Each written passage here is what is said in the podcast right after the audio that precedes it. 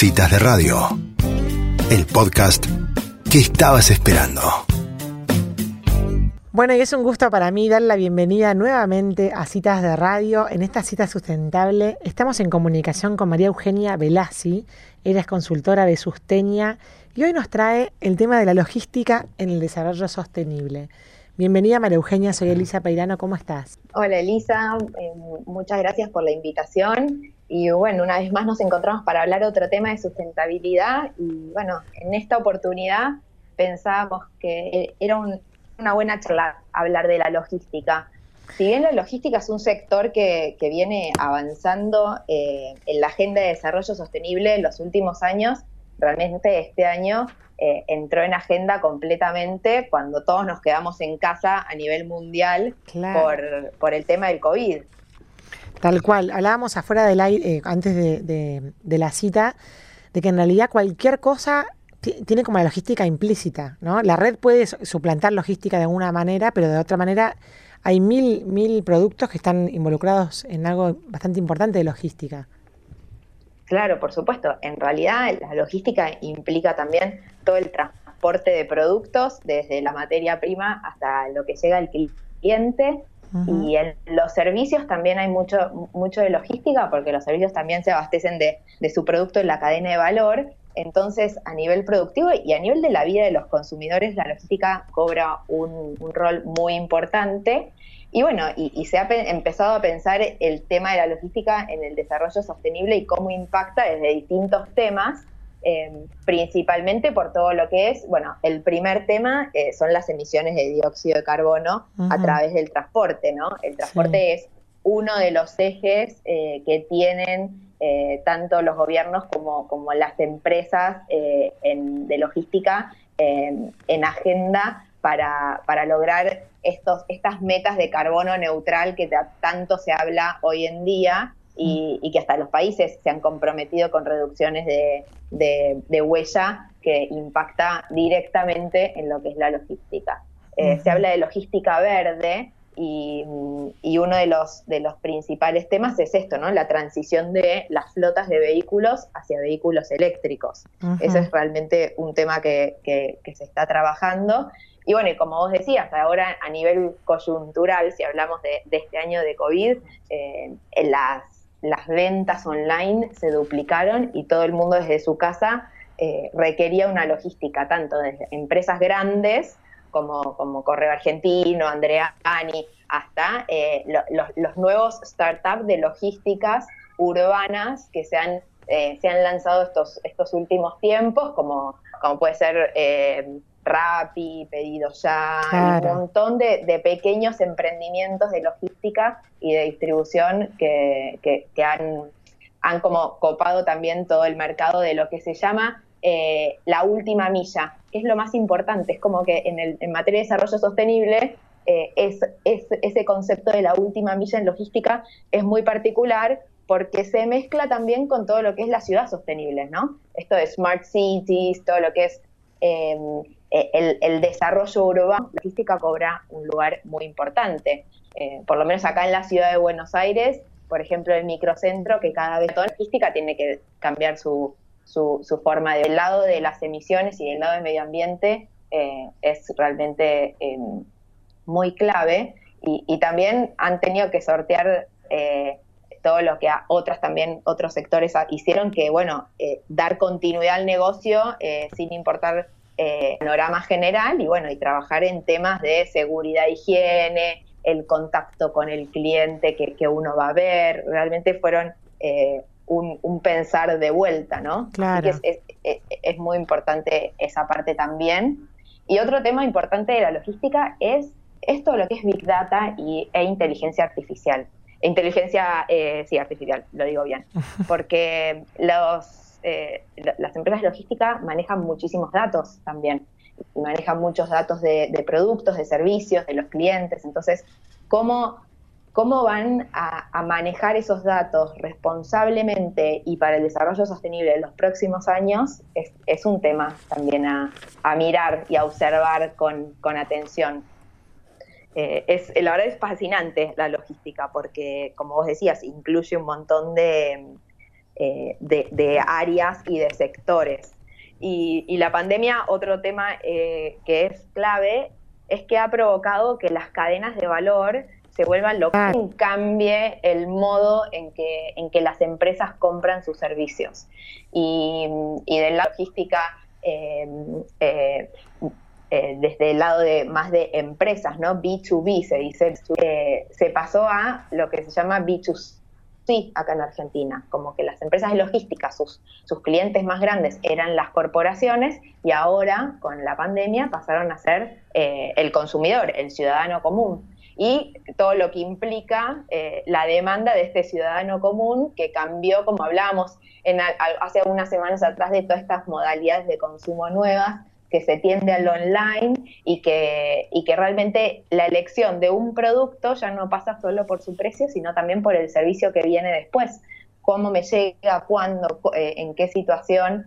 Entonces, eh, la logística también entra a trabajar con las empresas en lo que es la atención al cliente, porque al final vos podés comprar un producto y no te viene tarde y al final eh, el consumidor eh, puede hacer un reclamo a la empresa donde compró el producto y por ahí la logística era la responsabilidad, ¿no? Entonces hay como que trabajar ahí em, articuladamente para, para, que, para que los clientes estén contentos. Claro, porque además, como la pandemia te provoca, por ejemplo, que te compres cosas que antes no se compraban online, ponerle un par de zapatos, también te interesa que si te quedan mal poder cambiarlos. O sea, toda esa parte, como decís vos, del post-consumo, es importante que esté aceitada porque si no es como que te sentís que, que es como más riesgoso, ¿no? En cambio, si te sentís contenido por la empresa después, cambia completamente tu percepción de la compra.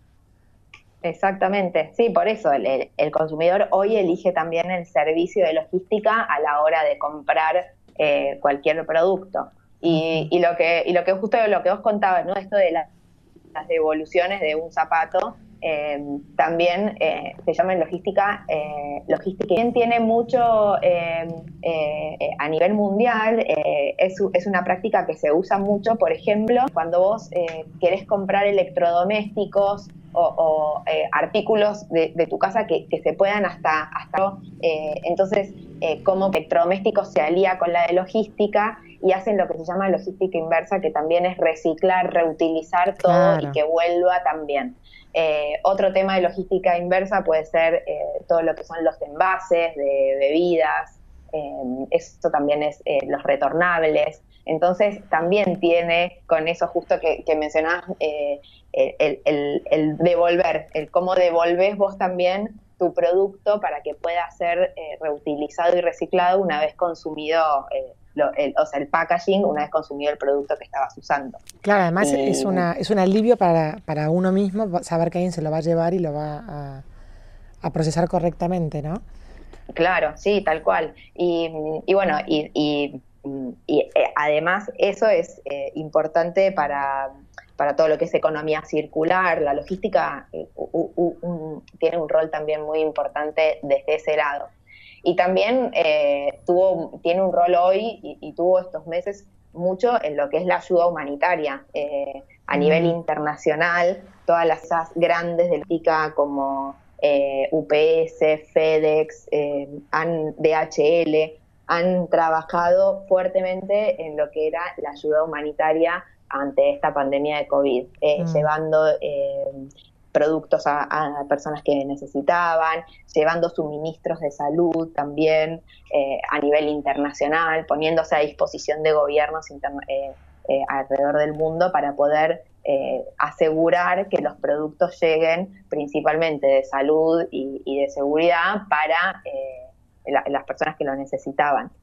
eso realmente es un, es un tema que la logística ha tomado eh, como, como, bandera en estos tiempos y te das cuenta ahí que en realidad eh, como la sustentabilidad ya hasta cuando eh, se tiene que hacer en momento de crisis por ahí un asistencialismo, ¿no? Estamos viendo cómo las empresas este año hicieron un pasito más atrás en la ayuda a una ayuda más filantrópica. El servicio de logística, como es tan esencial, puede contribuir directamente desde su negocio.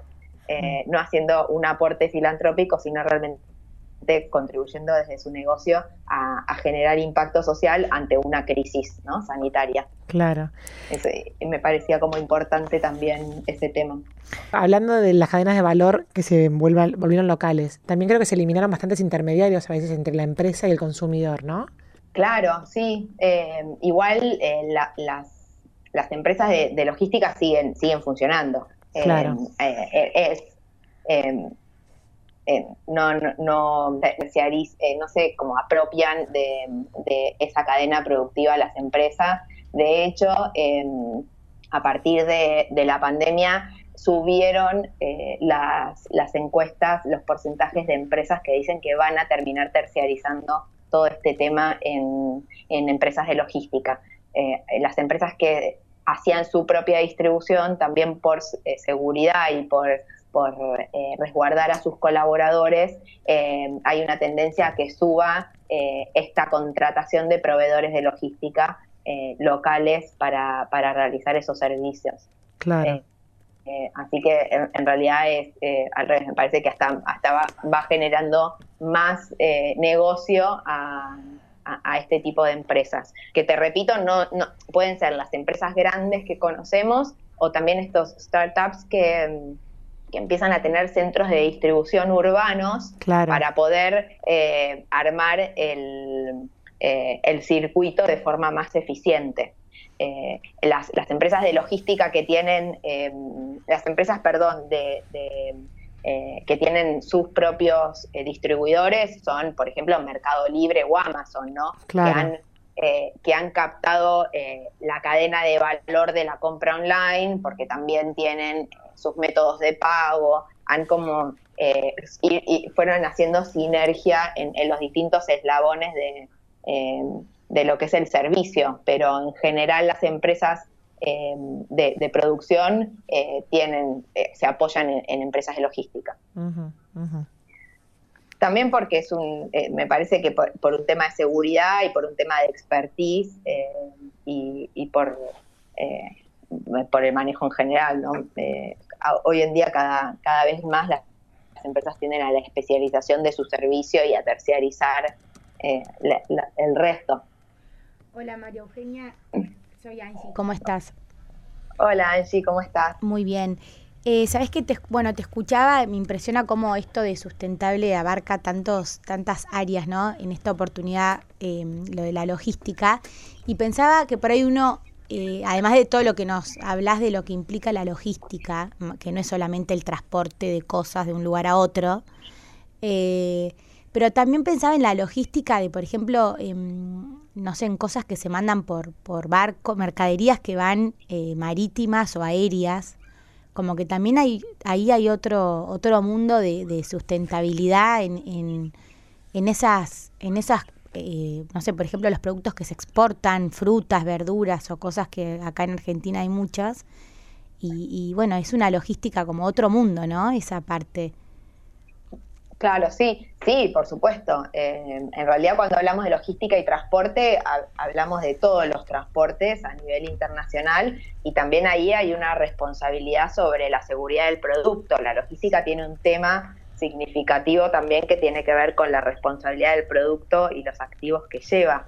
Eh, eso es súper es, importante, también teniendo en cuenta eh, cuando es alimento, porque bueno, tiene que, cumplir con, todas las condiciones de sanidad y, y bueno, bueno, y, y, eso es lo que hizo el COVID, ¿no? Como que paró, al parar el mundo obligatoriamente, hizo que, las empresas empiecen a abastecer por productores locales. Mm. Y, lo que implica eso es realmente una baja del, de, lo que es el consumo eh, de, y las emisiones de dióxido de carbono. Yo me acuerdo haber escuchado el año pasado a la gerenta de, sustentabilidad de Coca-Cola em, diciendo que le preguntaron en un panel eh, sobre emisiones, eh, le preguntaron si, si en algún momento Coca-Cola iba a volver a los retornables de vidrio, diciendo que el plástico es realmente muy nocivo para el ambiente y y lo que decía ella es que estaban haciendo un análisis de eh, el, consumo de plástico versus las emisiones, porque la logística detrás de un retornable claro.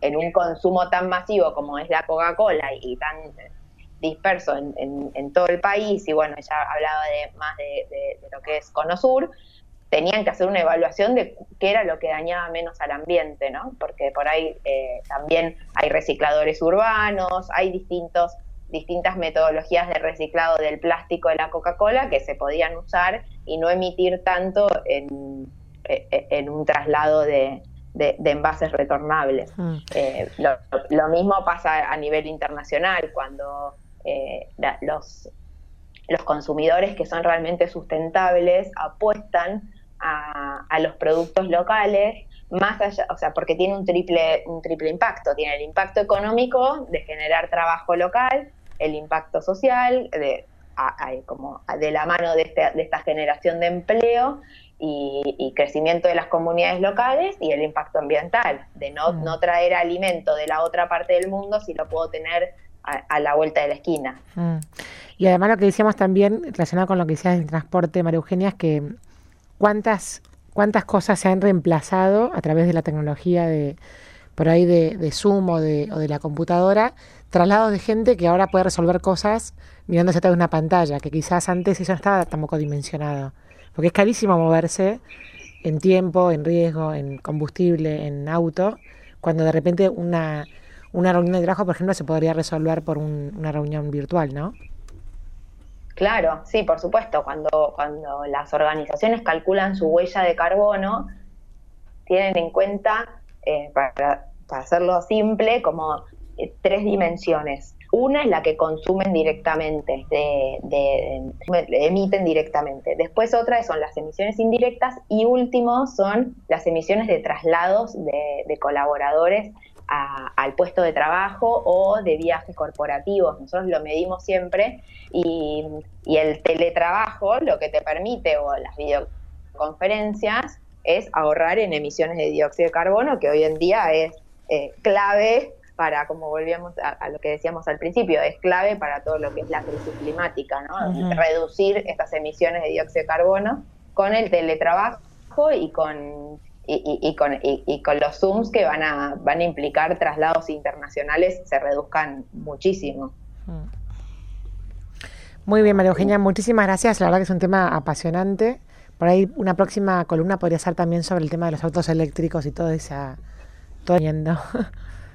se está viniendo, eh, la industria automotriz también tiene un gran desafío eh, a nivel eh, ambiental con los autos eléctricos y a nivel social también con todo lo que es la robótica y los autos que se manejan solos. Así que ahí hay, también hay que ver los impactos sociales y ambientales, pero porque por delante.